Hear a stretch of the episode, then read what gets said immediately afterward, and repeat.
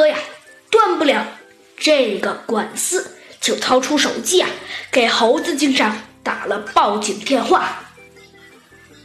喂，是森林派出所吗？哦，对对对，呃，我是我是白狗八哥，我家邻居灰狗哈林和黑狗和黑狗亨利打起来了，请你们快来。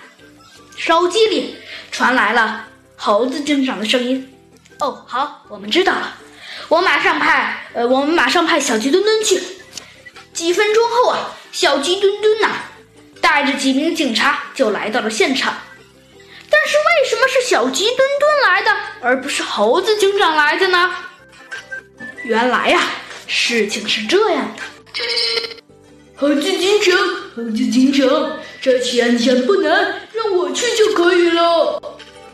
呃，那可是小鸡墩墩，你嘿嘿，没关系了，猴子警长，猴子警长就这么定了，那让我去吧。嗯，好吧，小鸡墩墩，那我给你派几个警员。一定要小心哦！好的，猴子警长，那我就走喽。没错，就是这样。小鸡墩墩呐，就兴冲冲的来到了现场。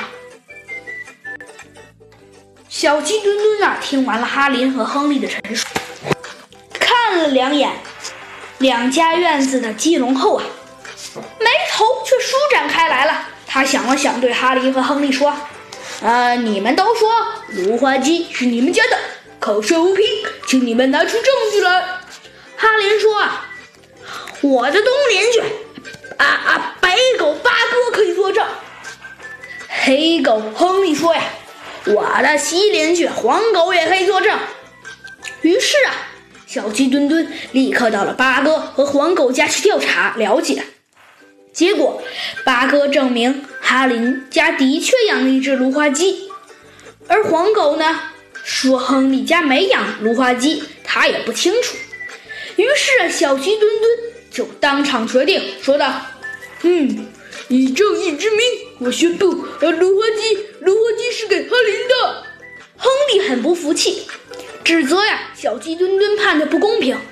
在一旁的警员也说道：“呃，的确呀。”嗯，你这只小飞机，你想一想，这样，小鸡墩墩却不以为然的摆了摆手，说道：“嘿嘿，我是按照证据来判断的。你说芦花鸡是你家的，你拿出证据来呀。”亨利想了想，说道：“哎啊哼，我去找你们的警长去。”嘿嘿，小鸡墩墩满不在乎的再次说道：“，去就去，反正结果肯定是一样的。”然后啊，没想到的事情发生了，小鸡墩墩呢，竟然直接把猴子警长给他买的手机扔给了亨利。